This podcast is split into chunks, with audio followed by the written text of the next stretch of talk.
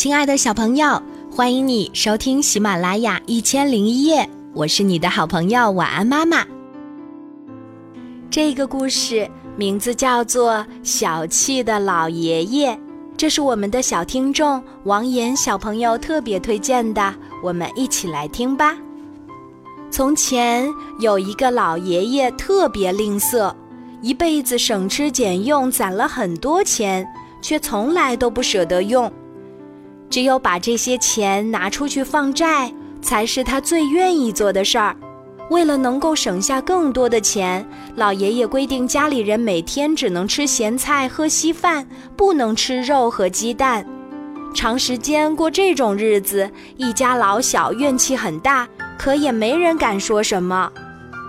由于老爷爷年纪大了，所以每次出去讨债回来，都累得快要散了架子似的。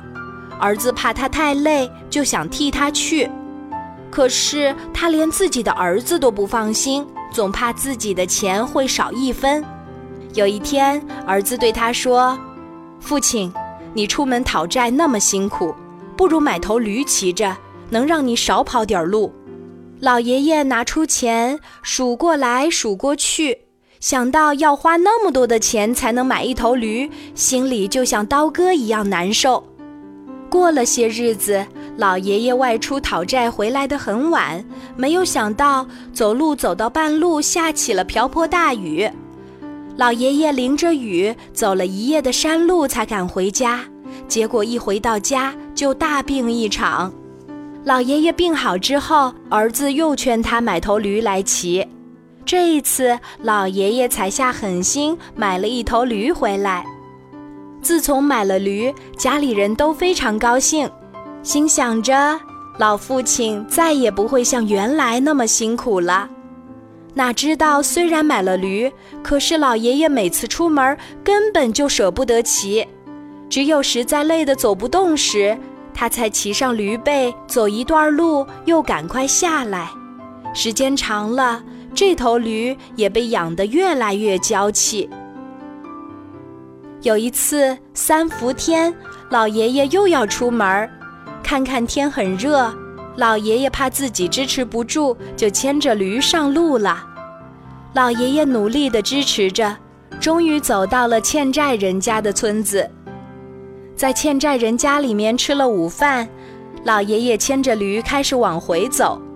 正午的阳光晒得大地像着了火一样。老爷爷没走几步路，就累得气喘吁吁，他只好骑到驴背上。没有想到，驴走了没几步，也喘得走不动了。老爷爷看到自己的驴喘得厉害，急忙跳了下来。为了减轻驴的负担，他干脆把驴背上的鞍子也解下来，自己提着。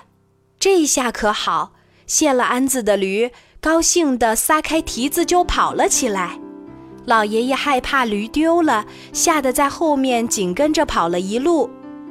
结果，老爷爷又累又急，加上中暑，他整整在家躺了一个月才能下床。感谢王岩小朋友向晚安妈妈推荐了这个非常有趣的故事《小气的老爷爷》。其实，不管是在古代还是全世界各地，小气吝啬的人非常多，这些有趣的故事也很多。以后晚安妈妈还会找机会给小朋友们讲讲哦。好啦，今天的故事就讲到这里。我是你的好朋友晚安妈妈，记得给晚安妈妈留言，查找微信公众号“晚安妈妈”。就可以找到我啦，小朋友可以用微信给晚安妈妈发语音留言哦，小宝贝，睡吧，晚安。